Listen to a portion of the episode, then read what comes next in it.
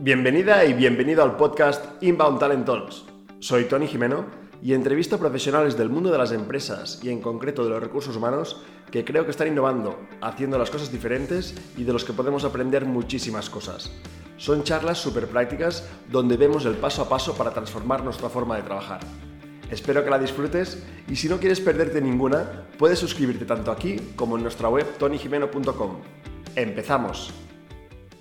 Hola a todos, bienvenidos a otro capítulo de Inbound Talent Talks. Hoy es el capítulo 36 para hablar de cómo crear un programa de well-being o de bienestar eh, paso a paso con Simone Beclia para también tocar un tema que nos preocupa mucho a todos, creo que es fidelizar a nuestros empleados, que no retener, que muchas veces todo el mundo, retener el talento, digo, retener, creo que no, porque va más de fidelizar, ¿no? Como un cliente y no retener a la fuerza, ¿no? Entonces, vamos a hablar siempre de, fidelizar. Y la verdad que yo siempre estoy más centrado en, hablar de temas de, de, atracción de talento, pero es tan importante atraerlo como primero, casi te diría que viene primero, es asegurarte que la gente que está trabajando contigo está bien, está feliz, eh, porque si no es como tener un barco eh, con un agujero que le va, sacando agua y vas llevando, pero, pero eso sigue hundiendo, ¿no?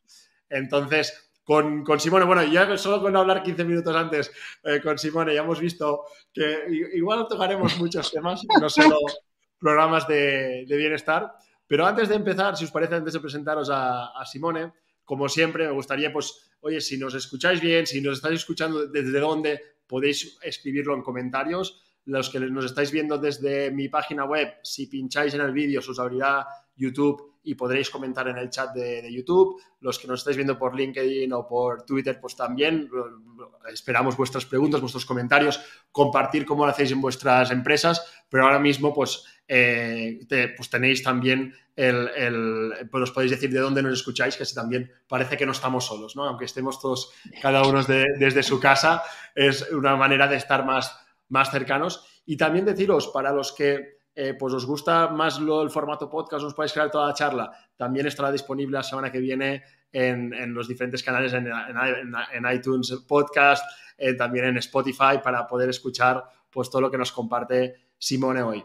Entonces, si os parece, os presento a, Simone, pero ya os digo que se va a presentar él a él mismo, eh, porque creo que es muy interesante que nos cuente, que nos cuente su, historia.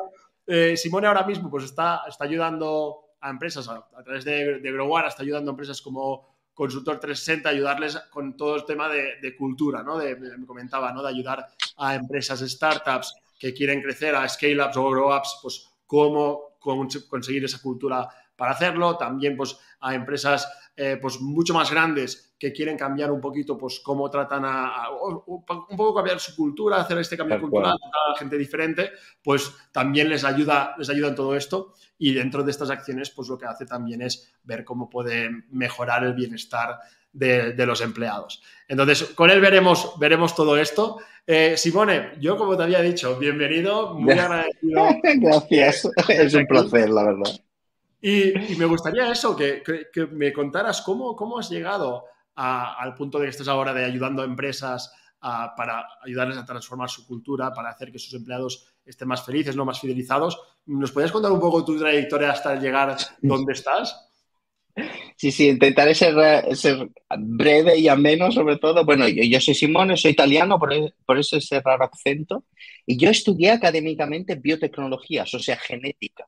Yo quería hacer quería ayudar mucho a las personas que tienen un trasplante de órganos y quería hacer cosas que hoy parecen locuras, ¿no? Como mudar, genéticamente cerdos para tener nuestros órganos. Se llama xenotrasplantes. Y de la genética médica no me gustaba mucho la ética científica y pasé a literatura comparada. Terminé mi primera carrera y empecé una nueva. Entonces son como un poco los opuestos, ¿no? El método científico por un lado y tienes toda la parte de análisis cultural que hace la literatura comparada. Compara culturas y descubre que todos hablan de las mismas cosas. O sea, un gallego se ha imaginado un diluvio universal y es normal, pero alguien del Sáhara se ha imaginado un diluvio universal y no es normal, ¿sabes? O un inuit. Y de allí, pues no me preguntes cómo, Tony, yo trabajaba para mantenerme en los estudios universitarios en un Alcampo, eh, bueno, en Italia se llama Ocean, pero aquí el, el, campo, Y de allí pues me hicieron, eh, me hicieron manager de un pequeño equipo. Yo tenía 22 años y ellos tenían mínimo 10 años más que yo. Y aprendí muy rápido que si me callaba, eh, aprendía mucho y sobre todo las personas solucionaban los problemas por sí solas, que verdaderamente no necesitaban a alguien que le dijera, necesitaban a alguien que les apoyara, que creyera en ellos. Y eso creo que fue la gran clave, o sea, lo descubrí muy joven y eso creo que siempre me ayudó.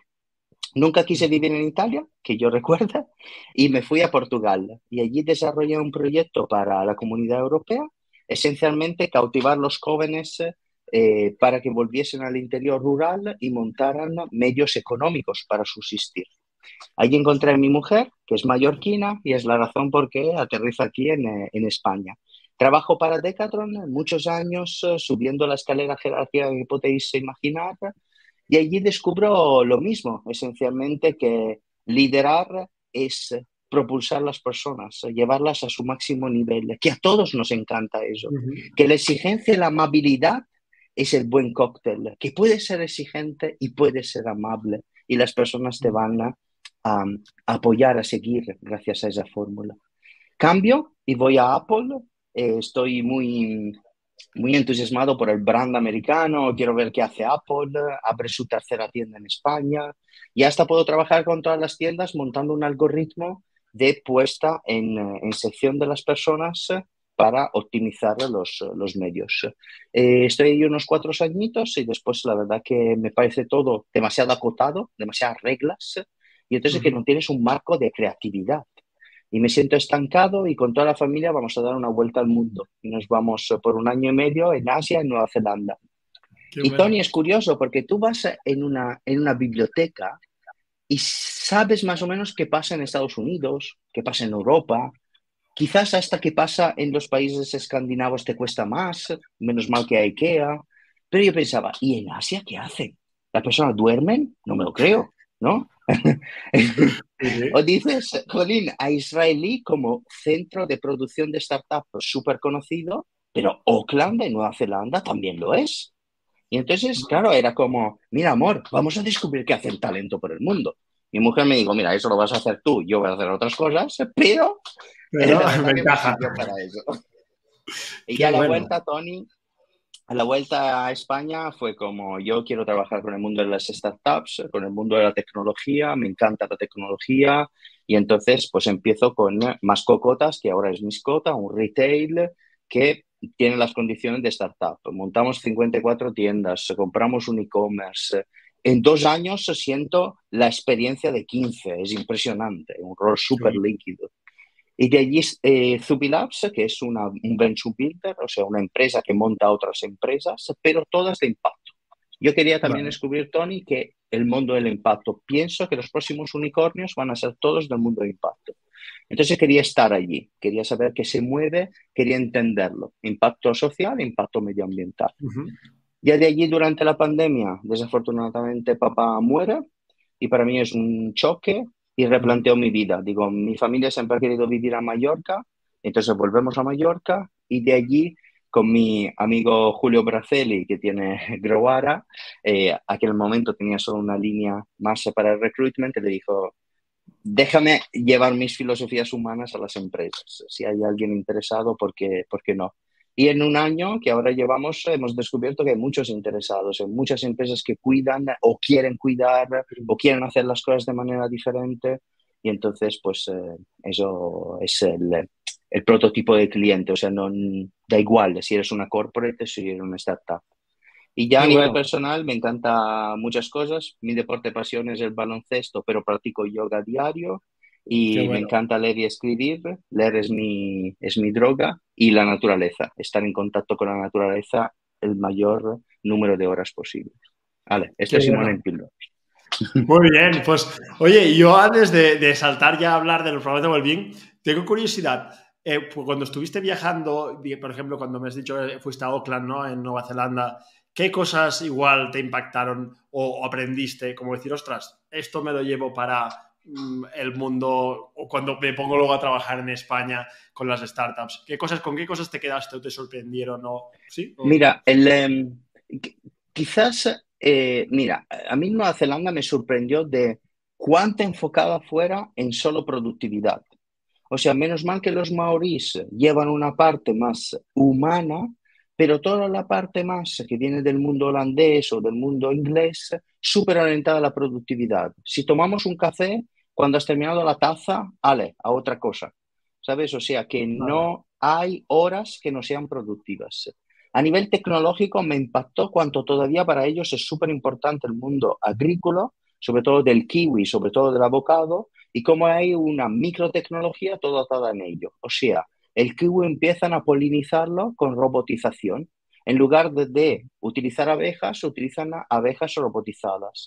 Entonces, me parece como, por un lado, ciencia ficción y por el otro, intentar matar eh, moscas a cañonazos, ¿no? O sea, que pienso que eh, está muy orientado en esta parte de productividad y a veces se pierden esa parte de inteligencia colectiva o innovación humana. entonces eso me, me, llamó la atención, pero preservan el, su país de una manera impresionante. Y de, de Tailandia, por ejemplo, me llevé un mundo caótico, pero que en ese caos son capaces de crear con una innovación frugal impresionante, que yo leía Tony solo en los libros y pude, y pude tocarla.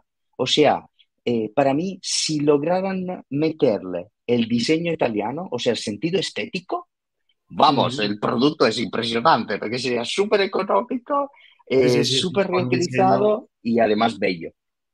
Qué bueno, ostras, qué chulo.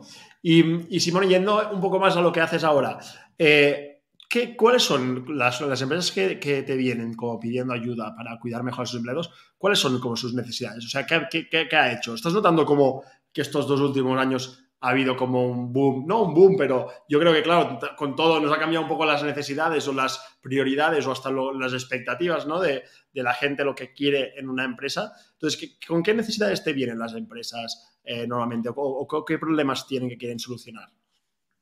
Mira, es curioso, ¿no? Porque el bienestar, por ejemplo, para cogerlo, el desarrollo de la persona nace de una necesidad. O sea, ven que su rotación sube y por lo tanto quieren menguarla y quieren poner, entre comillas, parches o soluciones totalmente nuevas.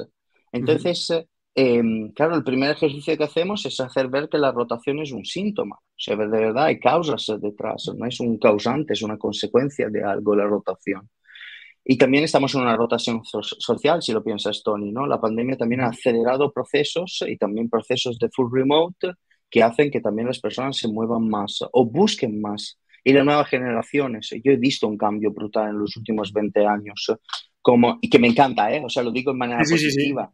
La pregunta de cuánto voy a cobrar, o sea, cuánto voy, por ejemplo, a, a tener eh, de, o sea, cuánto vale mi hora, cuánto vale mi tiempo, pero también decirte cuál es tu compromiso social, cuál es tu compromiso medioambiental, cuál es mi propósito en el trabajo. Y eso me encanta. Entonces, fíjate que estas partes, que a veces lo centramos tanto en el dinero o en tener un, billar o un futbolín, que pienso que no es el lo hablaremos, pero eh, claro, todas las otras partes son súper importantes, por ejemplo, el propósito. Entonces, trabajamos planes desde el desarrollo del talento a, por ejemplo, bienestar, pero normalmente nos gusta en una óptica holística. O sea, hacemos la experiencia del colaborador dentro de la empresa y vamos a darle una vuelta para que cada persona alcance su máximo potencial.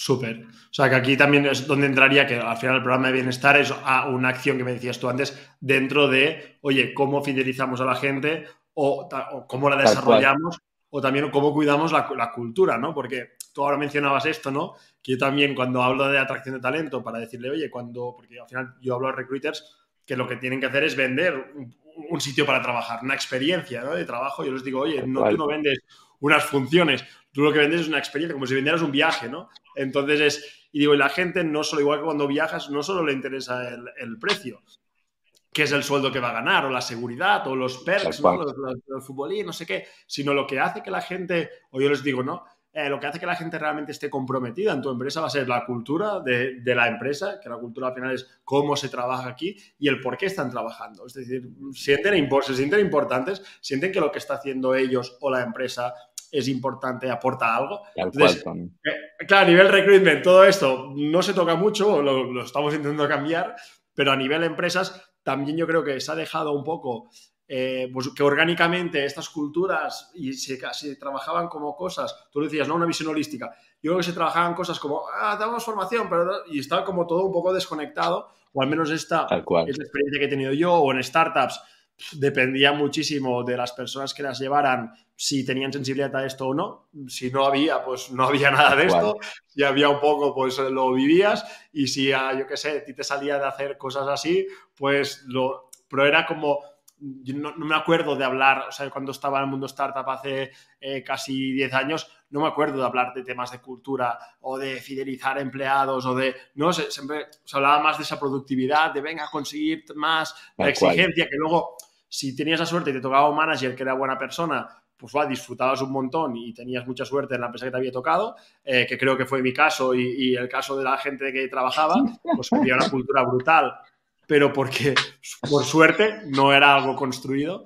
Em, y bueno, y, ahora estoy viendo eso, ¿no? Que las empresas cada vez tienen más conciencia, las grandes, de decir, no estamos siendo atractivas, igual tenemos que hacer algo, ¿no? Porque si no, se nos quedan la gente más cómoda, que pues dice, oye, yo no tengo ganas de cambiar, me quedo aquí, estabilidad y punto. Pero, y la gente buena se te va, ¿no? Porque la gente buena tiene otras inquietudes que tú no le estás dando, ¿no? Al final es como una pareja, ¿no? Que si, tú estás con una pareja y evolucionáis a la misma velocidad o a la misma dirección, funcionará siempre, ¿no? Y siempre estaréis felices y, y enamorados, como aquel que dice. Pero si tú evolucionas y tu pareja quiere quedarse como siempre, estancada, ostras, pero al final se romperá esta relación, ¿no? Yo creo que pasa un poquito lo mismo. Entonces, ¿cómo, de hecho, de hecho Tony, sí, sí, te digo solo una cosa porque pienso que lo que has dicho tiene todo el sentido porque cada programa, da igual en verdad si es bienestar o no, pero para mí tiene siempre que abrigar los tres grandes motivadores para seguir en una comunidad, que podría ser una organización, una empresa, y son, ok, voy a ser mejor persona de aquí a un año que hoy, o sea, voy a alcanzar más maestría, más talento, más capacidades, primer gran motivador. Voy a tener autonomía para expresarme, para llegar hacia donde querría, aportar lo que ya tengo y aprender lo que quiero, la autonomía. Y por último, ¿cuál es el propósito? Porque ganar nunca, o sea, ganar dinero nunca es un propósito, eso es una consecuencia de algo. Entonces, ¿qué voy a hacer a lo largo de mi vida? Que es el gran regalo que tenemos todos, dentro de esta empresa. Entonces, cada programa, me da igual si es well-being, cultural o lo que sea, siempre tiene que abrigar esas tres grandes, tres grandes motivadores vitales. Bueno, ya tenemos los tres ingredientes que de hecho eh, yo que hago las propuestas de valor de empresas, ¿no? yo, yo vengo en la parte de cuando la empresa ya lo, tiene. normalmente a mí la, gente me contrata es empresas que están felices. O sea, cuando me dicen, Tony, ¿cómo lo haces a empresas que la gente está amargada? Digo, no, no me vienen a buscar a mí para hacer employer branding. Entonces tengo esta suerte, pero lo que dices tú es 100%, porque cuando yo les pregunto a la gente, eh, y esto se, lo digo también a mis formaciones, digo, oye, yo no ha habido ni una sola posición y he hecho proyectos hasta de teleoperadores que puede ser en, la mente como algo para ganarte un sueldo, pero hasta preguntando a estudiantes eh, que se iban a ganar un sueldo claramente, pero ¿qué, les, ¿qué es lo que más les gusta de trabajar como teleoperadores? Pues te decían, oye, pues que lo puedo combinar con tal, que me, me, se adaptan 100% a no sé qué. Eh, y esto, o, hay un horario fijo y me permite combinarlo con mi vida personal y no me tengo que preocupar o con mi jefe es muy majo y hasta nos vamos a tomar luego una cerveza todos juntos y mira, me, ostras, nadie te dice lo primero, el sueldo. Entonces, porque, no, y, luego hablando ahora con muchos ingenieros, programadores, etcétera, etcétera, muchos coinciden con lo, lo, que decías tú, es decir, oye, yo quiero aprender, yo quiero crecer, yo quiero que mis opiniones sean valoradas, o sea, que yo pueda aportar y después también el, tema del propósito o el proyecto, que a veces propósito es como la palabra que ahora ya se ha quemado un, poco quemada y todo el mundo le da como mucho respeto. Es decir, oye, ¿qué, ¿qué, impacto, qué proyecto hay? O sea, ¿por qué estamos haciendo esto? Entonces, porque ves gente que dice, no, no, yo aquí estoy aprendiendo, yo aquí tengo autonomía, pero es que lo que estamos haciendo me da absolutamente igual. O lo que estamos haciendo veo que solo es para ganar dinero, no estamos aportando nada al usuario o a nuestro cliente, simplemente estamos y la gente se quiere ir, o sea, quieren trabajar en empresas que no solo tengan el, afán de ganar dinero, porque ellos no están trabajando solo por el afán de ganar dinero. Entonces, esto lo veo 100% eh, en los proyectos y que realmente la gente me, habla de esto, ¿no? De que la gente no tenga ego, de que se pueda colaborar, de que puedan aprender, de que puedan valorar las opiniones. Entonces, eh, súper. Ya yendo un poco, entonces, ¿cómo, o sea, cuando hablamos de bienestar corporativo, well-being o estos programas, ¿qué, qué, significan? O sea, ¿qué, es exactamente? O sea, ¿cómo lo, tú lo ves? ¿no? Porque al final hay la parte de cultura y well-being, hemos dicho que es una parte para trabajarlo. Entonces, ¿qué es para ti un programa de bienestar o de well-being y, qué, cuáles son los beneficios de tenerlos? Mira, para mí, yo recopilo mucho una fórmula que me me ha gustado del mundo anglosajón. Entonces, el, el well-being, ¿no? el bienestar, es tener un ambiente de trabajo corporativo, organizacional, lo que queréis, porque hasta en una familia obviamente tenemos bienestar, ¿no? Si extrapolamos, que hace que en última instancia tú te sientas tan pleno, y para mí la plenitud es la felicidad, o sea, te sientas feliz, pleno, para alcanzar tu máximo potencial. Fíjate que no te estoy poniendo que estés eh, con una buena alimentación, no te estoy poniendo que tengas una buena mente, porque esos son componentes dentro, pero necesitamos expandirlo. Y entonces dentro, ¿qué hay, Tony? Y me gustaría, ¿no? O sea, si lo hago un zoom y lo amplío un poquito más, lo extiendo un poquito más, hay que entonces mi rol tenga sentido y aporte sentido y que de verdad pueda utilizar mis talentos expresados en ellos. Entonces es mucho más que solo la parte física, es mucho más de tener un billar, que muchas veces lo, confundimos o tener golosinas allí. Entonces es abrigar la persona en su totalidad para que en última instancia alcance su máximo potencial. Y fíjate, Tony, que hay una, una frase que repetían mucho los griegos antiguos, que decían que la felicidad es el camino que tenemos a lo largo de la vida para intentar alcanzar nuestro máximo potencial. Esa era la visión de la felicidad para los griegos antiguos. Entonces, para mí, felicidad y well-being casi que un momento que se solapan, porque tenemos allí, ¿no? Llegar a nuestra mejor versión. Y esa es la parte que más, eh, que más me encanta, este holismo, y que en ello tengamos todo. Y las Olimpiadas últimas nos han ayudado a eso, en ver que no es solo el cuerpo, sino que es también la mente. O sea que en el cuerpo mismo, pues somos varias componentes y tenemos que alcanzarlas todo. Por eso que para mí, lo hablaremos luego, en el programa de Wellbeing está también el desarrollo del talento. Porque es algo que normalmente no lo pensaríamos, ¿no? En una visión no holística del tema. O sea, ¿cuáles serían tú los, los, ingredientes que pones dentro de un programa de, de well-being. Uno es ese desarrollo personal, no, personal o de, no sé si es personal, de capacidades más de, de skills o, cuáles son ¿Cuáles son los ingredientes que hay? Yo, Tony, ¿no? para ayudar también a las personas que nos están oyendo, yo uso una herramienta que se llama The Will of Wellbeing. Y además mm. es un open source, tenemos una página web, hay seis componentes, es una rueda del bienestar. Entonces, The Will of Wellbeing. ¿eh? Um, diría, a ver si me acuerdo de la memoria, org. Pero bueno, si ponemos The Will of Wellbeing. Sí, si no, luego lo, pondremos, lo buscaré y lo pondré en comentarios. Gracias. ¿Qué hay, ¿Qué hay en la rueda, Tony? Hay seis partes. Y yo cada vez moldeo el programa según esas seis partes y lo que nos dice la ciencia en ese momento por la parte. Me encantan mucho los estudios científicos, me, encanta estar muy al día con los estudios científicos. Si alguien ya lo ha testeado, ¿por qué yo me lo tengo que, que cuestionar con mis percepciones? Me gusta mucho el método científico para bajar mis percepciones. ¿Cuál es el primer punto de la rueda? El bienestar del cuerpo. Aquí sí, cogemos el cuerpo. El cuerpo tiene que estar sano y tiene que estar performando. ¿No? Tiene que estar con un elevado desempeño. El sueño, por ejemplo. Tony, en el mundo de las startups, ¿cuántas veces eh, tienes personas que te dicen, ah, yo ayer he dormido cuatro horas y medio? Y el otro dice, ah, yo solo tres. Y el otro, yo no he dormido. ¿no? Y tú le dices, bueno, pero esta conversación sería más interesante si alguien no hubiese dormido un poco más, ¿sabes? Esto por suerte cada vez se está haciendo, pero sí que hay la cultura del, como del sacrificio, como esto te hace un buen emprendedor. ¿no? Cuando, bueno, de, y de ahí obviamente la alimentación, obviamente movernos, tenemos una vida muy sedentaria y eso no nos ayuda en producción de ideas y sobre todo descubrir que somos mucho más de un único cerebro, ¿no? Tenemos, a veces pregunto, ¿cuántos cerebros tenemos? Porque en verdad tenemos más que uno, solo que nos centramos siempre en esto, pero olvidamos el corazón, olvidamos los intestinos y estamos teorizando hasta otros dos. Entonces, coger el cuerpo de una manera holística. La segunda parte es más em, emociones y desarrollo, o sea, el aprendizaje.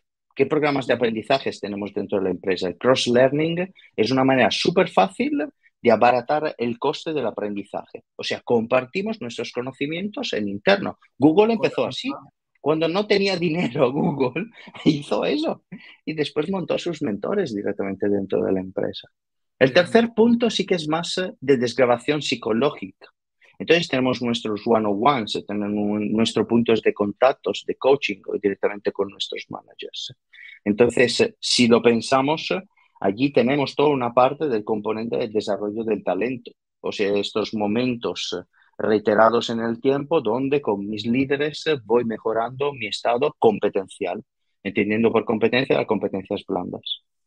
Y después hay otras dos partes, Tony, que me encantan, y uno es coger todo el ambiente, o sea, a ver cómo me explico y daré un ejemplo concreto que me encanta. Si a nosotros no estamos pensados para estar delante de una pantalla y en una caja de cemento. Mirar Tony, detrás tiene una planta. O sea, estamos pensados para estar en un bosque. Yo, las mías no la veis porque están delante de mí. Pero siempre me pongo mucho verde porque hoy sabemos que el hombre está diseñado para estar en un bosque. En un bosque seríamos performantes. Ahora, todavía no conozco ninguna empresa que se ha movido en, dentro de un bosque, y si alguien la conoce, por favor, me la pase, que me la voy a estudiar. Pero cuando fuimos todos en remoto, nosotros tuvimos un full, remoto forzado durante la pandemia. Pero hice tres cosas, Tony. O sea, dije, quiero que las personas se sientan abrigadas y con muy poco miedo, y quiero además montar un mismo ambiente para todos. Entonces, la primera cosa que hice es contactar un, un vivero valenciano y envié plantas a todos. Mm. La segunda parte que hice es enviar un difusor y con varias esencias, aceites esenciales. ¿Por qué? Porque las, las esencias, los aceites esenciales trabajan mucho el olfato. La lavanda, por ejemplo, nos tranquiliza, la bergamota nos abre nuestra mente. Esa es ciencia, ¿eh? Por si alguien piensa, no, mi sí, es abraza árboles. Entonces... que también puede estar bien. no, que también es ciencia, pero bueno, no lo vamos a hablar. y después, por último, envié una soundtrack, una... Mm, ¿Cómo es soundtrack en castellano? Una, una, lista de... Lista de reproducción. Sí, gracias. Una lista de reproducción con cantos de pájaros porque nosotros mm. estamos pensando en alcanzar nuestro máximo nivel de focus eh, bajo el, frecuencias de pájaros. Nuevamente, estamos diseñados para vivir en un bosque. Entonces, nos concentraríamos mejor, bueno, a ver, si alguien quiere ponerse en Mozart, me parece fantástico, pero también si nos ponemos, y hay en YouTube, por ejemplo, listas de cantos de pájaros, alcanzamos un estado eh, de mm, de, concentración muy, muy elevado. Y eso fue mi técnica, por ejemplo, para que los chicos se sintieran más abrigados, más seguros y siguiesen con su máximo desempeño. Y esto es el ambiente. Y ya por último es qué podemos aportar fuera de la empresa. Piensa, por ejemplo, en empresas donde tengo un día de voluntariado cada quarter, o cada, o cada semestre, o cada año. O sea, ¿qué puedo aportar fuera de mi, de mi rol? aportar a la comunidad, aportar hacia afuera. Y estas serían las seis grandes partes que eh, tiene la rueda del, bienestar. Que aquí es lo, bueno, que esto, cuando lo has dicho, me ha venido un ejercicio que a mí me cambió la vida, que es la, Wheel of Life o la rueda de la vida, eh, que es al final que veo que es muy, similar, pasa que yo le, di una vuelta más extrema de decir, las áreas me las pienso yo, a ver qué es para mí importante. Eh, ah, qué bueno. Sí, sí tiene un poder, eh, bueno, tiene un poder que alucinas, ¿no? Porque es sentarte aquí, tú ya dices, oye, estas son las seis áreas, eh, fantástico, entonces vamos a analizar, ¿no? Entiendo, ¿no? Que luego entre vamos a analizar en qué, en qué, nota le pone la gente o, en qué nota está la gente, ¿no? Estos es como se hace en la Wheel of Life y vamos a ver luego un plan de trabajo en estas, ostras, pero estas áreas para la gente, o sea, para tanto, tanto personal te diría como a nivel empresa, creo que te dan una, como tú dices, una herramienta muy potente para saber, oye, primero diagnosticar, ¿no? Decir cómo está ahora mismo y dónde igual tendría que centrarme para trabajar, ¿no? Y luego decir, venga, pues cómo estamos ahora y, qué vamos a hacer para estar mucho mejor. Bueno, está, yo, yo, estoy aquí inventándomelo, ¿eh? porque yo, no, yo te digo, no lo trabajo, pero lo trabajo. Mira, a mí, a mí, Tony, siempre me ha encantado la inteligencia colectiva, o sea, el, el, el co-crear, el co-diseñar las cosas. pienso que si tú y yo co-diseñamos algo, es mucho más potente que lo haga solo Simone o que lo haga solo Tony. Porque la inteligencia buena individual llega hasta su tope, pero la colectiva no tiene límites, en verdad. Y no es una sumatoria, es un exponencial. Entonces, a mí me encanta esa parte de después eh, vamos a hacer un grupo de co-creación, quien quiere, y vamos a, a disrumpir esa parte, que podemos introducir y que yo pueda dar mi visión técnica o de polinización viniendo de otras empresas y que las personas se puedan decir, mira, en nuestra cultura esto tiene sentido, con nuestros valores esto tiene sentido. Y entonces podemos replantearnos todo. Y esa es la parte que me encanta en el diseño. Entonces, Simone, tú antes de, o sea, antes de bajar al diseño con esta co-creación, tú como, o sea, con las empresas le dices, venga, vamos a analizar esto, ¿no? ¿Cómo son los pasos? Como, o si alguien que la gente que nos escucha quiere empezar a trabajar todo el tema de bienestar en su empresa, es decir, tiene estas, esta herramienta de la, de la Wheel of, of, Well-Being, Wheel of Well-Being, ¿no? Eh, con las seis áreas sería analizar cómo están en cada cosa, ¿no? Que, también pueden buscar. Correcto, correcto. Esto es lo que haces, haces este assessment igual con, con las empresas, ¿no? ¿O cómo lo hacéis?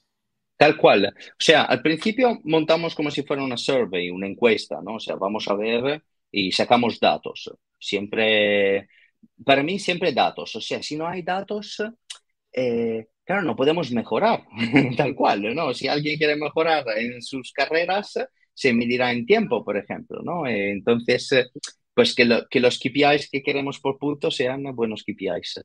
Montamos una encuesta, la llamamos directamente la encuesta del bienestar corporativo, cogemos las seis áreas y vemos en qué nivel estamos y cuál es el primer punto a empezar.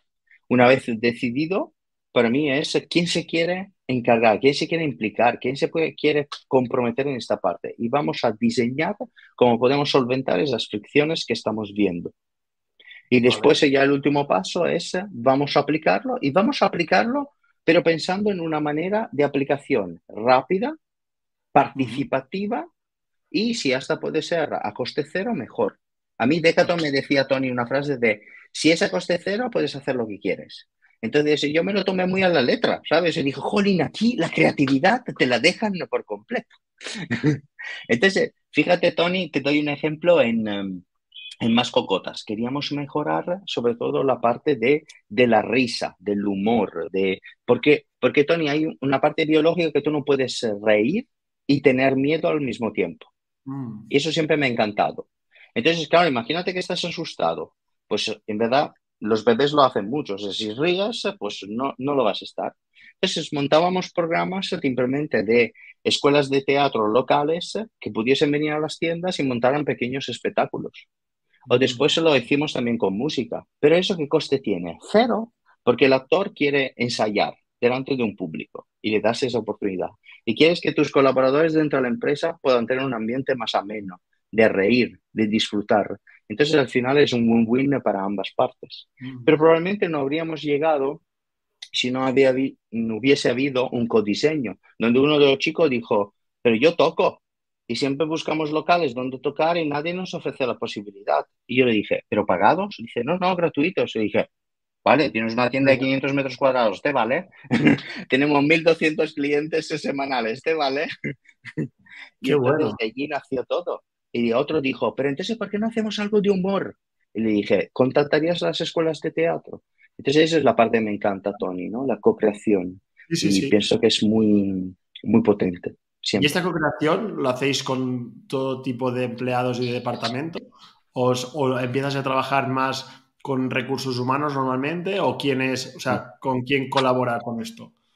Correcto. La, primera, pero siempre voluntaria, porque en el momento que te forzan, ya tu creatividad la limitas, ¿no? Es como, jolín, mira, otro desperdicio de tiempo. Entonces, sí que me encanta que sean muy eh, diferentes eh, bandas de liderazgo, y que sea sobre todo eh, muy heterogéneo, tanto en colectivo de género como en colectivo de, de responsabilidades en el trabajo. Pero para mí, Tony, la parte súper importante es voluntario, que al final es sobre 500 son solo 8. 8.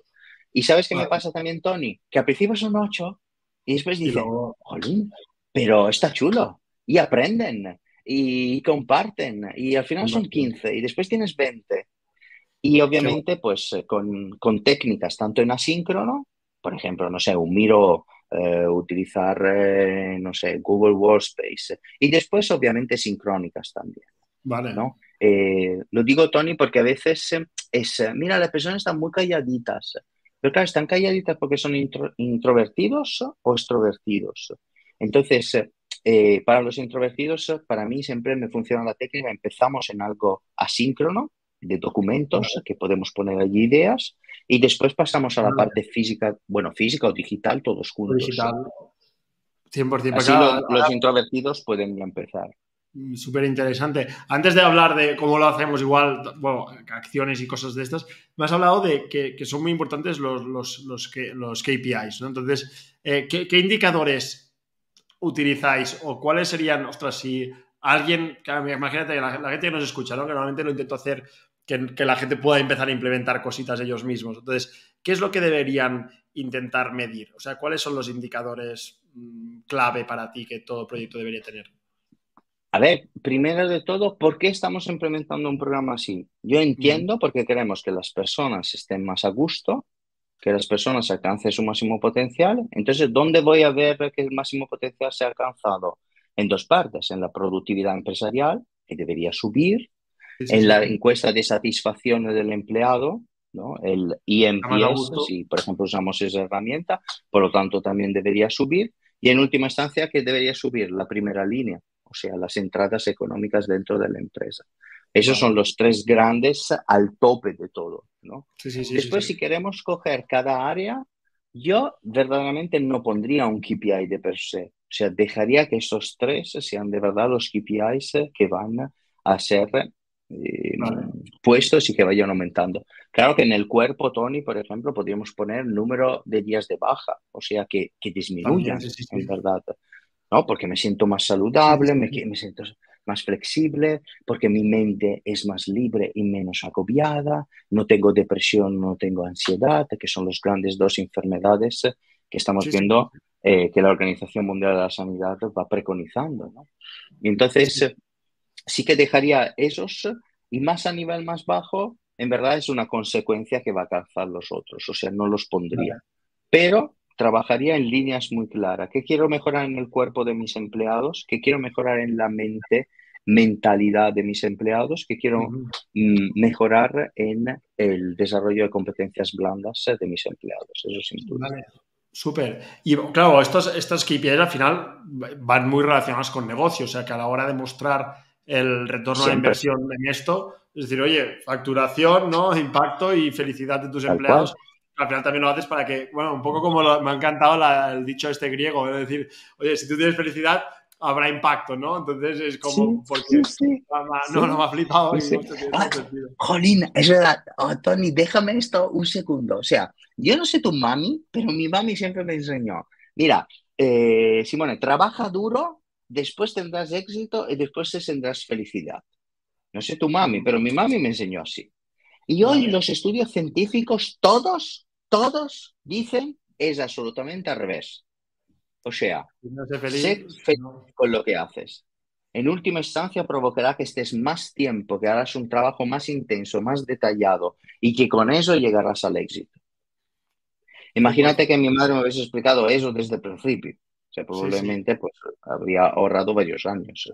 Mira, pues yo te diré que, que pues, me siento muy afortunado porque me acuerdo cuando montamos la, la startup Talent Club, eh, claro, yo había, me habían pagado los estudios mis padres, por suerte, eh, luego me pagaron también un máster y claro, al cabo de un año yo tenía pues mis amigos ya todos trabajando en grandes empresas, no sé qué, yo les digo, no, me voy a crear una empresa, no voy a tener sueldo al menos durante 10 meses eh, y claro, y la, pero la pregunta que me, porque me llama, claro, no entendían nada, o sea, decían, ostras, Antonio, quieres decir, estás seguro, porque claro, hace 10, bueno, 10 años el mundo startup no es lo que es ahora, que es todo mucho más conocido, todo Seguro, el mundo claro, años, mundo startup, yo no conocía a nadie que había creado una startup, ni, ni yo estaba consciente de que, lo que estábamos haciendo.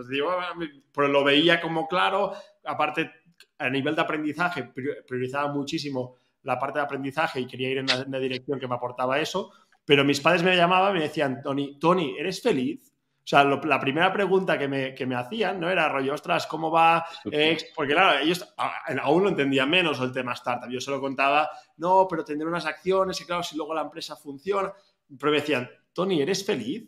Eh, cuando yo les decía, sí, soy feliz, no os preocupéis, eh, todo va bien. Entonces ya me dejaron de molestar, pero durante dos meses o tres, la primera pregunta que me hacían cuando me llamaban por teléfono era, ¿eres, feliz? Eh, porque, dice, porque lo que más les preocupaba es que, no, que, no estuviera feliz o que estuviera haciendo algo que igual me hubiera engañado o que porque, claro, encima de no tener sueldo, como para estar infeliz, ¿no? Entonces, cuando lo has dicho, yo el dicho que mi madre siempre me, me, decía era siempre, oye, todo lo que te propongas lo puedes conseguir, ¿no? Ese es el enfoque correcto, fantástico. Eso es el enfoque correcto. pues, pues esto es, la, es la, un poco la suerte, eh, bueno, de, pues porque al final eh, igual el, éxito... Tal, depende de, bueno, lo que decías tú, ¿no? Un poco el éxito y todo esto vendrá si tú eres una persona feliz y lo transmites, ostras, las cosas, si vas con actitud positiva, yo creo que más temprano o más tarde te terminan yendo, yendo bien, ¿no? Entonces, bueno, pues, pues es chulo que, diciéndolo, pues, pues sí, ¿no? Entonces, lo que decías tú, ¿no? De que si la gente es... Que eso creo que las empresas también lo tienen que entender, porque a veces solo eh, priorizamos la facturación, pero es que la facturación va muy legal, o sea, o priorizamos el cliente, ¿no? Veces, no, el cliente que esté feliz. Ya, ya, pero ¿quién hace feliz a tu cliente? ¿no?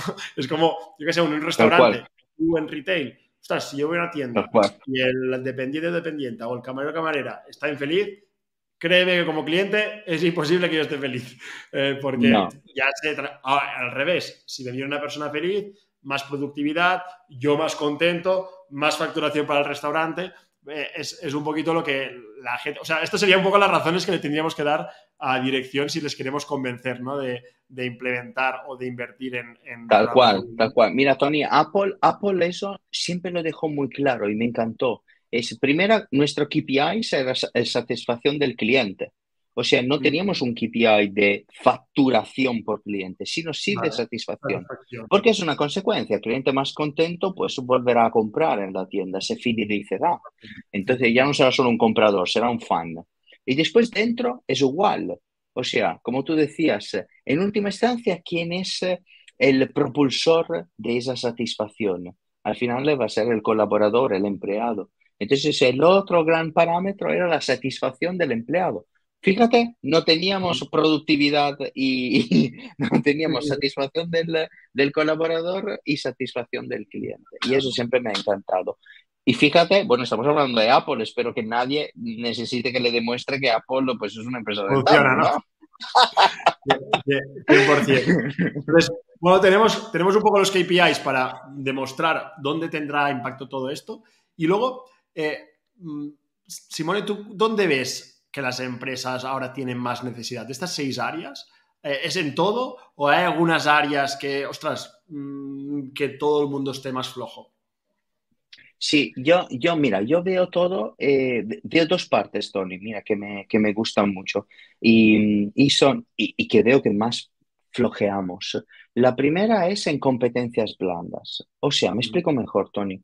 Vivimos, todos decimos, vivimos en un mundo cambiante constantemente, que es complejo fluir en ello. Y después yo a veces me paro a pensar de una manera más banal y digo, ya, pero el autodidacta se desarrollaría perfectamente en un mundo así. Pero ¿quién es el autodidacta? ¿Y alguien que se adapta muy bien al cambio y alguien que tiene capacidad de reflexión en el futuro. Entonces vamos a desarrollar esas dos competencias. O sea que si empezáramos a, centrarnos más en competencias blandas y en menos en nociones, en verdad tendríamos personas que sabrían liderar, lidiar mucho más con este cambio ¿no? y fluir con ello. Y, te contaba ¿no? que vengo de días de dar muchos talleres y uno que doy que me encanta es el teatro de improvisación. O sea, yo pienso que además de, debemos de seguir sorprendiendo a las personas y, sobre todo, y sobre todo trabajar el placer. Porque cuando aprendes, Tony, aprendes cuando algo te sorprende y cuando algo te da placer. Jolín, a veces parece un castigo divino cuando vas a una formación de empresa. dice, jolín, otra ¿sabes? es verdad, tenemos que cambiar la manera de, impartir las horas también, pero ¿por qué no usamos disciplinas que sabemos que funcionan? ¿Quiere mejorar compostura en tus empleados? Usamos el taekwondo. O sea, las artes marciales mejoran muchísimo la compostura de las personas. La equitación, por ejemplo. Pero no, alguien, igual simulamos que alguien me chille tres horas y, antes o después me, hace, me haré resiliente. Sí, vale, es más divertido, no sé, eh, montando a caballo. Entonces, el teatro de improvisación, por ejemplo, para la asertividad, el yoga de la risa para toda la parte de extensión del trabajo del miedo, por ejemplo. Impartir ciencia de la felicidad. Hoy tenemos una ciencia que solo se encarga de ver cómo funciona nuestro cuerpo y nuestra mente para alcanzar un mayor, una mayor felicidad, plenitud. Entonces sí que allí veo el primer punto flaco. ¿Qué disciplinas no estamos hibridando? Por ejemplo, si hoy vas a un máster en, Stanford, el teatro de improvisación es una disciplina. O sea, yo no me lo he inventado, yo copio. Soy muy bueno en copiar, ¿sabes? Por si alguien dice, no, no, no, Simone copia muy bien. Entonces, hoy muy bien. Y la otra es el mindset, ¿no, Tony? estamos siempre allí, yo siento con un mindset más fijo que no de crecimiento, pero muchas veces causado por la empresa misma, ¿eh? No porque las personas entren y son personas con un mindset fijo, una mentalidad fija. Entonces, ¿por qué no trabajamos en un mindset de crecimiento constante, de superación? Porque a las personas les gusta eso. Las personas nos gustan ser nuestra mejor versión, pero muchas veces la escapamos o usamos talento de escaparate, como, como decíamos al principio. O sea, te retengo, ¿no? Como sea, pero no tengo algo de valor según tu potencial y te tengo allí en el escaparate. Pero estoy allí, como quiero entrar y no me dejan. Esos son los dos puntos más flacos que le veo. Vale, o sea, que hay, esa parte de mindset que yo creo que también, yo habiendo estado en una startup, ¿no? que es todo lo creamos de cero, eh, sin saber, evidentemente, porque también era muy, muy joven, eh, y, luego en una multinacional que la gente lleva allí 15, 20 años, claro, yo, por ejemplo, la parte de competencias... 100%, mm, o sea, yo no sé trabajar, pero la parte de mindset, que para mí era la más importante, es lo que más me chocó. O sea, es decir, ya la gente, mucha gente que tenía el mindset de crecimiento o tenía las habilidades, ya lo había dado por perdido. Es decir, mm, ya es como si se hubiera apagado. Yo, bueno, he puesto off y ya soy mega ultra escéptico con todo lo que vamos a hacer y ya un poco me da igual todo, ¿no? Un poco era rollo, bueno, pues mm, voy a esperar hasta que me jubile o hasta que me echen para cobrar el finiquito. Y era rollo, hostia. Fíjate que es cierto que en la, en la startup te ayuda mucho la velocidad, ¿no? La velocidad de ejecución te ayuda en ser bueno, en ser, en tener que ser flexible sí o sí, porque todo el fluir constantemente con el mercado y anticiparlo lo tienes que tener sí o sí, pero muchas veces, eh, corrígeme Tony, contratamos con prisa y entonces no buscamos esas competencias que sabemos que necesitamos sí o sí en ese momento startupero, hasta que hay un momento que se ocasionan las fricciones. Que decimos, mmm, esta persona no me vale o esta persona es tóxica, pero verdaderamente porque al principio no contraté por valores, no contraté por competencias y esa competencia la autodidacta que de aquí a seis meses la startup igual pivota y necesito constantemente ¿no? cambiar, pero no le he contratado al principio. ¿Pero ves conciencia de esto? O sea, yo, yo creo la, la, la gente, por ejemplo, que está contratando... Cada vez más. O sea, cada vez, o sea, porque a veces lo que me doy cuenta es que no, el hiring manager, o al menos de las empresas con las que hablo o formo a veces, sea, el manager tiene muy, mucho poder a la hora de decidir qué competencias tiene que tener, pero las competencias blandas es como, bueno, quiero que tenga todo esto, pero tampoco te sé explicar muy bien por qué. Eh, y claro, la persona que lo está empezando a seleccionar, que es el primer filtro, mm, tiene como una lista de que tiene que hacer un checklist, pero no sé si a veces tienen todo el contexto de por qué estamos pidiendo esas competencias blandas, a dónde va la empresa, por qué necesitamos todo eso. O sea, igual hay empresas que sí, espero. Entonces, eh, ¿cómo lo ves tú esto? ¿Y cómo alguien, por ejemplo, que le gustaría, por ejemplo, llegamos a muchos recruiters, ¿no? Como un recruiter que igual no tiene mucha mm, conocimiento de todo esto o, ostras, le gustaría hacerlo así, pero que en su empresa no se está apostando mucho por eso, ¿qué podría hacer? Mire, yo em, normalmente lo que veo, o la, o la contestación, hay dos grandes contestaciones, no sé si tú las vives igual. La primera es, no, no, pero ahora somos pocos, no necesitamos nadie eh, que se encargue de personas, ¿no? Y normalmente a partir de las 25 o 30 personas es como el umbral que yo veo que dicen, ah, mira, igual somos suficientes para, y te dicen, ya hay una cultura. Si automáticamente se instaura siempre una cultura en un colectivo. Simplemente no lo has visto. Entonces, mi consejo es, no, no, empezamos siempre desde el principio, no despertémonos más tarde. Y la segunda es, no tenemos tiempo para contratar así. Es muy bonito lo que cuentas, pero no tenemos tiempo. Y, y, normalmente cojo la franja temporal y le digo, vale, es más tiempo al principio como em, preparar el todo, pero si lo miro en un ah, cómputo eh, total, no es verdad que es más, eh, que es más, eh, que, es más lento, ¿no? Es simplemente en nuestra cabeza. Y lo otro es, si además veo la rotación que estamos teniendo o la necesidad de que, que tengamos constantemente, pues mira, no, no me vale. Entonces, si alguien no tiene claro cómo hacerlo, pues si yo, por ejemplo, cogería, a ver, si es desde el principio, Tony, yo cogería quién son hoy las estrellas que tengo dentro de la empresa y vería cuál es el nexo común, porque igual está en valores, igual está en competencia. Y yo pienso que las dos, o sea, tenemos que, que, contratar por las dos, porque los valores son nuestro ADN. Y si no, las personas empezarán a no comunicarse entre ellos y empezarán a tener relaciones tóxicas. Y competencias porque queremos garantizar que de aquí a un año pues Simone siga valiendo para la empresa, no se estanque y entonces allí sí o sí son las competencias blandas. Entonces, en valores, a mí me encanta mucho Richard Barrett, que es un teorizador de los valores dentro de la empresa y escribe un magnífico libro, desafortunadamente no traducido al castellano, que se llama Values Driven Organizations. Vale, quien no lo conoce es un regalo porque o sea, regalo en el sentido que, jolín, conocerlo porque me parece precioso y todos sus estudios en tres décadas y con herramientas prácticas.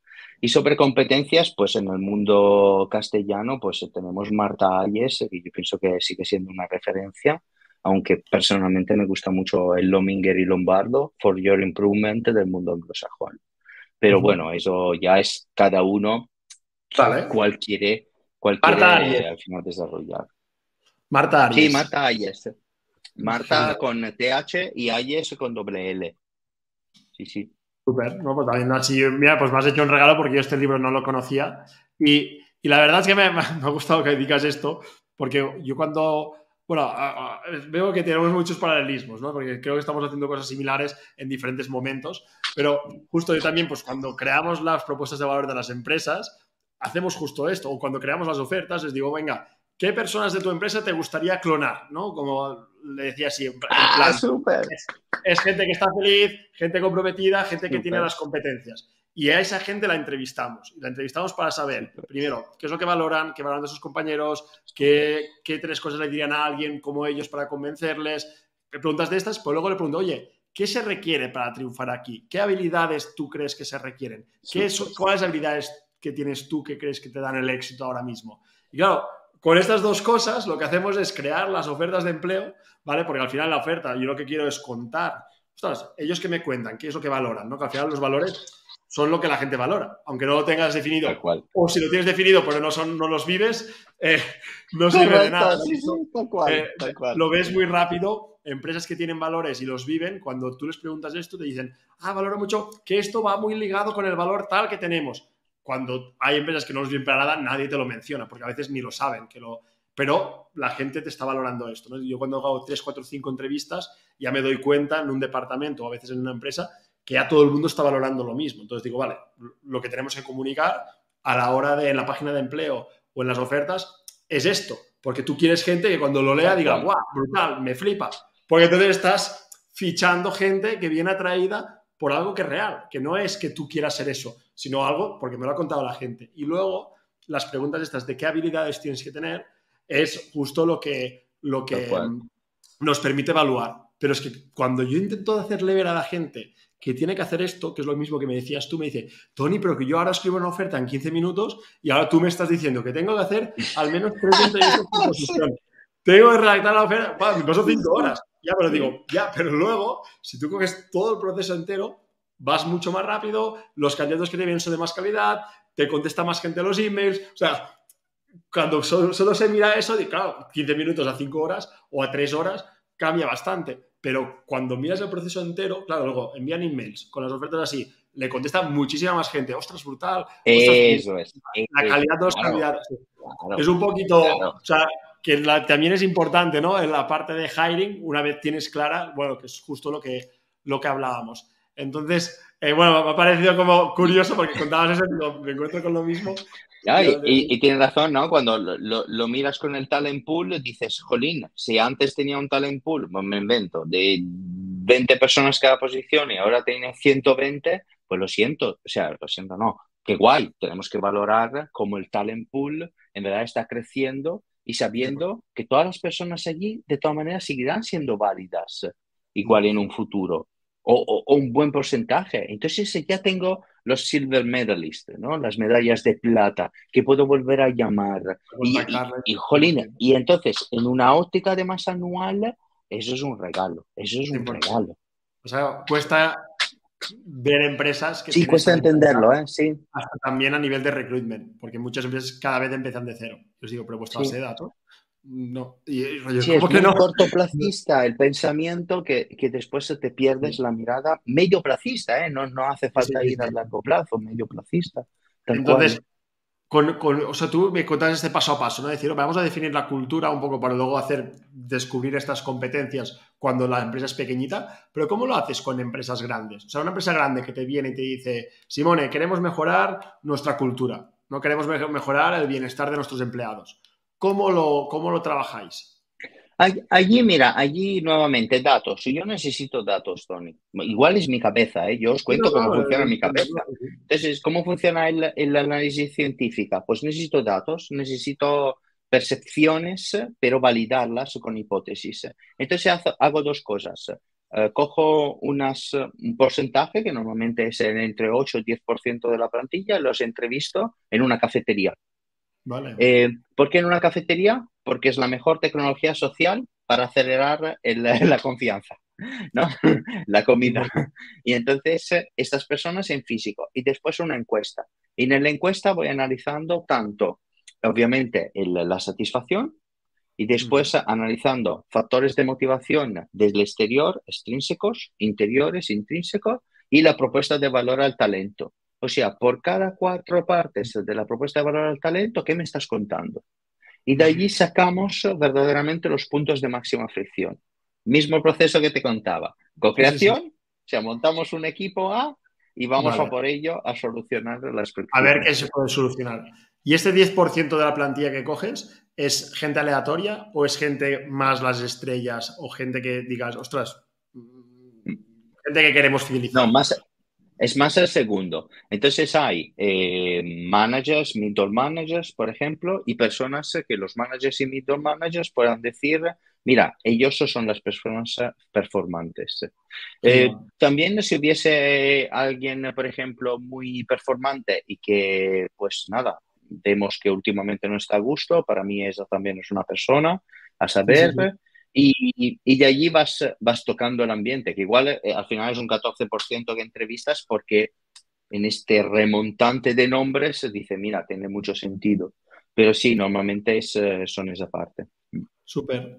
Y mira, Simón, yo te pregunto, para, también ya llevamos casi una horita para terminar, pero me gustaría también, como has, mencionado como varios ejemplos, ¿no? Antes has hablado también de, bueno, de estos talleres de, de risa, de, del, bueno, antes me has dicho también que habíamos, que venías a hacer unas sesiones de yoga de la, yoga de la risa era, y talleres de. Yoga de la risa, sí, sí. Yo, te voy a preguntar, para las seis áreas, ¿podríamos ver un ejemplo, ya sea que hayas trabajado tú o tu empresa que te gusten, de qué hacen, por ejemplo, a nivel de de cuerpo. ¿Qué, qué, qué iniciativa has visto que se podría mejorar a nivel de emoción? O sea, un poco para cada área. Vamos, vamos así, en, en, ejemplitos que me, que me encanta. Mira, en el cuerpo me encantan dos. Por ejemplo, ¿por qué en el Welcome Pack? Yo en el Welcome Pack siempre regalo, eh, ¿cómo se llaman? La Fitband. Perdonad, eh, muchas veces hablo, hablo solo en inglés. El, em, no, para medir como podómetro. de salud que te dicen los pasos. Eso, gracias. Eh, y después hago participar las personas y competir entre ellas por departamento. Mm, qué bueno. Como vais conociendo mi cabeza, que es muy que es muy cartesiana, entonces, claro, el regalo es igual una camiseta con los pasos totales del departamento que ha ganado y mientras tanto que estoy ganando, que anden. ¿Por qué quiero que anden? Varias cosas. Sabemos que si hoy andamos mínimo tres veces 30 minutos por semana, tres veces 30 minutos por semana, es como tomar un antidepresivo diario. tres ¿eh? caminadas de 30 minutos equivale a un antidepresivo diario. ¿Cómo te voy a forzar? Gamifico, hay un pequeño premio, vamos a por quarter. ¿Cuánto ha costado en el pack de, en el Welcome Pack? Eso. 49 euros, no lo sé, me da igual, pero el retorno es brutal. Después, si, usamos Scrum, Scrum, por ejemplo, en, en, em, en toda la parte de Agile y más de startup, hago Plank Scrum, Tony. O sea, puedes hablar solo si estás aguantando tu plancha. ¿Y por qué? Porque los abdominales son donde más reside nuestra autoestima. Nalgas y abdominales son las dos partes más de la autoestima. Entonces, esos son dos ejemplos muy, muy banales de cómo utilizar, por ejemplo, Todos los planks lo vi en una foto viral, pero no sabía que era como una técnica. Qué bueno. O sea, tú no, no aguantas, no puedes hablar, por ejemplo. Cuando quieres hablar, no aguantas, no puedes hablar. Qué bueno. si quieres hablar, tienes que hacer el plan. Hostia, me parece brutal. Esto sí que. Tienes que estar en forma para hablar. ¿sabes? ejercicios. No, claro, bueno, igual el primer mes no, pero bueno, el, el, segundo yo he visto personas que después se aguantan tranquilamente los cuatro o cinco minutos, está guay. ¿Sabes? Y ejercicio de respiración, por ejemplo. Eh, aprendizaje, ¿no? Segunda parte de la, de la rueda decíamos, por ejemplo, cross-training. O en mi caso, siempre me ha encantado regalar, regalar un libro mensual. Para mí la lectura es imperante. Vivimos en un mundo donde todo es rápido, ¿no? Comida rápida, sexo rápido, eh, trabajo rápido. Entonces tengo blog, micropíldoras. Para mí leer un libro no es anticuado, es la concentración, es, es el entrenamiento también mental. Y si es fuera de tu ámbito de dominio, mucho mejor. No lo sé, por ejemplo, ¿por qué a un arquitecto no le podemos regalar un libro sobre cocina macrobiótica? Porque tú no sabes cuándo se ocasionará la disrupción. Entonces me encantan algo completamente que no dominas y que le puedas poner esfuerzo y concentración. Eh, vamos en la parte de desgrabación eh, anímica, por ejemplo, no psicológica, me encanta la risa, por lo que os decía, porque oxigena, porque quita miedos. Entonces, ¿por qué no regalamos comedias a, las personas? ¿Por qué no trabajamos el humor? ¿Por qué no contratamos por humor? También. Pienso que es una competencia muy poco valorada, pero empresas que trabajan mucho el humor, lo que vemos es que tienen menos problemas de ansiedad, menos problemas de depresión, son más performantes y fidelizan mucho más. Entonces, para mí es eh, el humor, ¿no? Después, si vamos a la parte más del ambiente, lo que os decía, plantas, eh, ¿por qué no hacemos un baño de bosque, por ejemplo, por quarter? Un baño de bosque es, vamos a la naturaleza, dejamos todos los dispositivos por dos horas, nos sumergimos en un ambiente acuático, eh, tocar las cortezas, lo que sea, ¿no? Se llama baño de bosque o Shinkari en Japón, técnica utilizada desde los años 80 en Japón ellos tienen un porcentaje de baja que está en 0,09, no porque sean locos, pero porque tienen técnicas también de, de, uso del ambiente, tal cual. Y después eh, me gustaba lo que, lo que os decía, ¿por qué no, no tenemos, por ejemplo, un día de voluntariado por, por trimestre? O sea, que Simone puede elegir una ONG, una comunidad donde quiera aportar, yo te lo pago y además, pues igual vas con la camiseta corporativa o igual, o sea, que allí además, si lo piensas, tenemos un employer branding también brutal. si, no le demos el, retorno de la inversión, ¿sabes? Y la persona se va a sentir útil para su comunidad y además vuelve supercargada. O sea que su productividad sube. Parece que estamos perdiendo un día, pero verdaderamente estamos invirtiendo un día. Y pienso que esa es la parte más chula. O lo vinculamos a la Agenda 2030. O sea, ¿cuál de los objetivos de desarrollo sostenible piensas que nuestra empresa y tú podemos aportar. Y entonces allí trabajar proyectos, el famoso 20, 2080, ¿no? El 20% desarrollo el proyecto que quiero y el 80% pues me dedico a mi rol. Lo hicieron 3M, lo hicieron Google y se hizo pues más famoso y, y viral.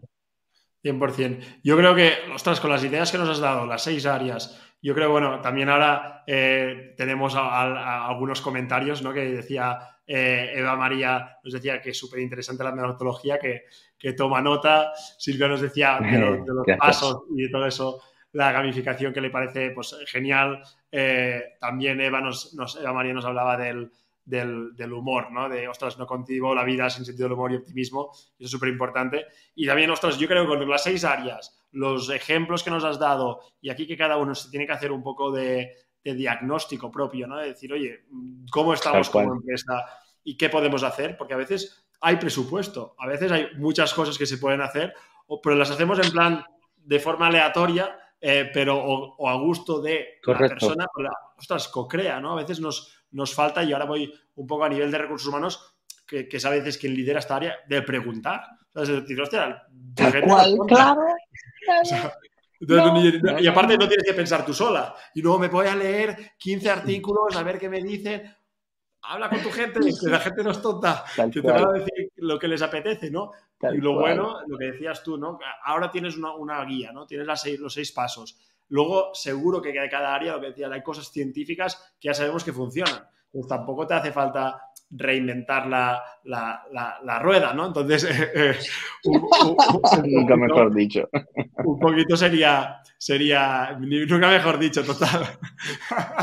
Eh, entonces, bueno, yo creo que, ostras, y empresas que ya miden estas cosas que tú decías de los KPIs de satisfacción, yo creo que también, ostras, el siguiente paso va a ser este, ¿no? El de decir, venga, vamos a intentar ver qué, en qué áreas podemos estar mejorando y, mejorar, ¿no? Y bueno, Silvia también nos dice que lo de las reuniones haciendo planchas, que lo, implanta ya. Sí, sí, te va a encantar, Silvia, ya me cuentas. Y, aparte que creo que no solo cuerpo, sino que también en la risa y a nivel emocional, creo que nos ayudará un poco, a veces también a vulnerabilizarlos, ¿no? Que parecemos personajes en según qué empresa. Oh, muy bien, Tony, claro. Y la humildad, para mí, en el humor, ¿no? Lo que decía, mm, ¿quién lo decía? Lo decía Eva, ¿no? O sea, en el humor y en el optimismo lo tenemos la humildad. Y si lo piensas, sin humildad no sigues aprendiendo. No hay autodidacta que no sea humilde, porque sin humildad ya termino de aprender. 100%. Pues mira, también voy a poner que Emanuel nos comentaba que, pues, que él también ve que el propósito de esto viene al principio de la charla, que el, propósito del motor de la vida no solo para el trabajo, entender por qué lo hacemos todo, lo ordena todo, o sea, entender el por qué. O sea, al final, también hasta lo veo en, los, en, cuando tienes becarios, que no, digo, no les digas solo el qué van a hacer, sino hazles sentir importante y explícales el por qué va a hacer eso y qué impacto va a tener. Porque, o hasta las propias ofertas. Yo les digo a la gente, oye, pero no, no, pongas una lista de tareas en las ofertas. Ponle cuál es su misión o en qué va a contribuir.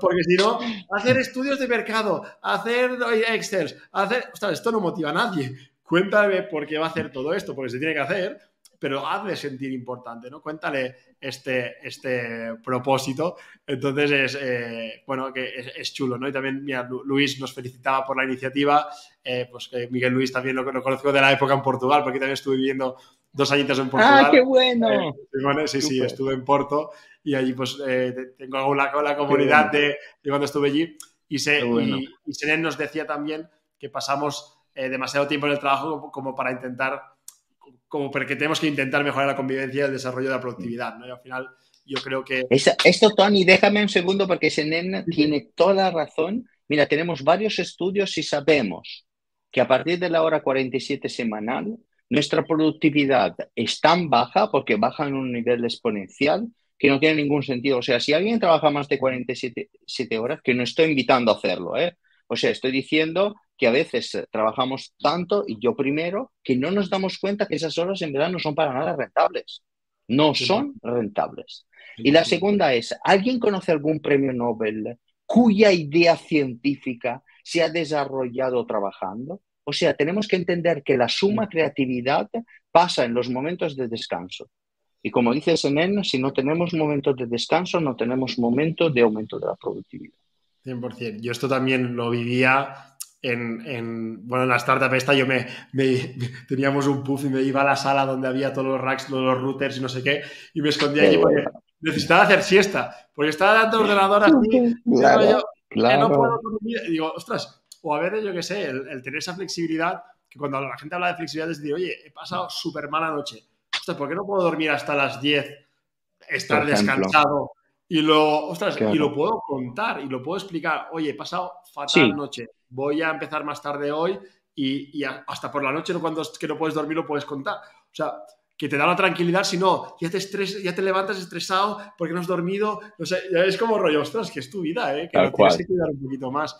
Entonces, bueno, yo, espero que con esta, con esta, con, bueno, con tus reflexiones, eh, Simone, pues hayamos inspirado un poquito a, pues, a, profesionales, porque al final el cambio viene por vosotros, ¿no? Y, es al final alguien que tiene que empujarlo.